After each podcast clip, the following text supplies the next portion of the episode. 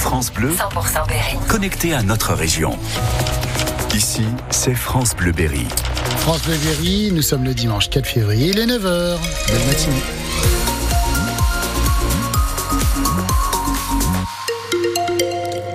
Les infos, c'est Mariche. De la grisaille ce matin dans le ciel du Berry, Christophe. Et euh, aussi cet après-midi pour ce dimanche 4 février, actuellement des températures entre 6 et 7 degrés.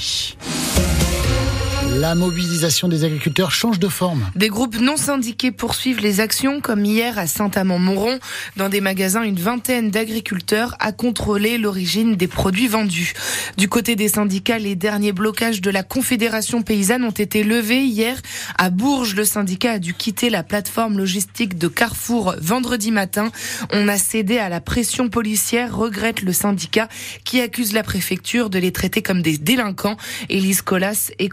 Parole de la Confédération paysanne du Cher. Nous, on avait décidé de rester euh, parce que on considérait qu'on n'avait pas de réponse euh, du gouvernement qui convenait euh, par rapport à, aux interdictions d'achat en dessous du prix de revient de nos produits agricoles. On n'était pas en accord avec euh, les annonces du gouvernement, donc on avait prévu de bloquer euh, aussi longtemps que possible la plateforme. Et en fin de matinée, euh, des policiers sur ordre préfectoral ont débarqué pour nous demander aimablement de, de dégager, sinon on allait en garde à vue. On était en rendez-vous visio avec avec Monsieur le Préfet en même au même moment et euh, il, avait euh, il était apparemment pas au courant. Et euh, parallèlement à ça, on trouve que on a été un peu rapidement éjecté. Disons qu'on avait un on avait un levier d'action qui était plutôt intéressant parce que ça bloquait pas les gens sur la route. D'ailleurs, on a pu constater dans les divers carrefours autour de Bourges, il y avait plein de rayons frais qui étaient vides. C'est dommage de s'arrêter là quoi. Retrouvez notre dossier sur les revendications des agriculteurs sur francebleu.fr. Après les agriculteurs, c'est au tour des policiers municipaux de monter au créneau. Ils étaient mobilisés hier dans tout le pays à l'appel du collectif Policiers en colère. Des manifestations devant les préfectures de région et des grèves dans les commissariats pour demander une meilleure retraite. À Orléans, ils étaient une cinquantaine venus de tout le centre Val-de-Loire pour faire entendre leur voix. Une maison entièrement détruite par les flammes à Bourges. L'incendie s'est déclaré vers 7 heures dans le quartier de l'hôpital Jacques-Cœur. Deux personnes ont été évacuées. Il y a également un blessé léger. 19 pompiers étaient sur place tôt ce matin avec lances incendie, mais ils n'ont rien pu faire. 40 000 euros de GPS agricole dérobés dans le Cher. Ça s'est passé dans la nuit de jeudi à vendredi. Trois exploitations de Soulangis, Sainte-Solange et Brécy autour de Bourges ont été visées. Au moins cinq consoles ont été dérobées.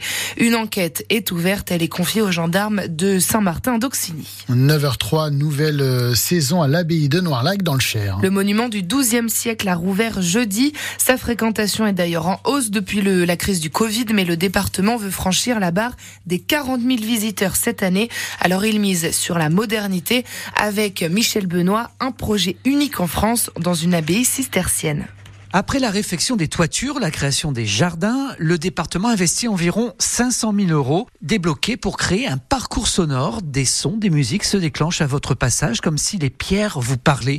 Un son spatialisé comme dans le dortoir des convers où les sons du bocage vous sont restitués selon les saisons. Vous l'entendrez en février, en mars, en avril et comme ça au fil des saisons. Elisabeth Sanson, directrice de l'abbaye de Noirlac. Et la pièce dure 45 minutes, donc on peut rester 45 minutes rien que dans le bocage. Et cette euh, composition est totalement spatialisée. Il y a un coin du bocage où vous entendez le cher, un autre coin où vous entendez plutôt les vaches, les élevages, vous entendez les oiseaux réellement au-dessus de vos têtes. C'est une chose importante à préciser, il n'y a pas de casque. Ce parcours sonore sera opérationnel à partir d'avril. L'autre grande nouveauté, c'est la réorganisation des traversées qui se tiendront sur trois week-ends au lieu de cinq. Une version plus concentrée où les contes et récits seront à l'honneur. Le premier week-end sera sur les musiques et les arts de la parole.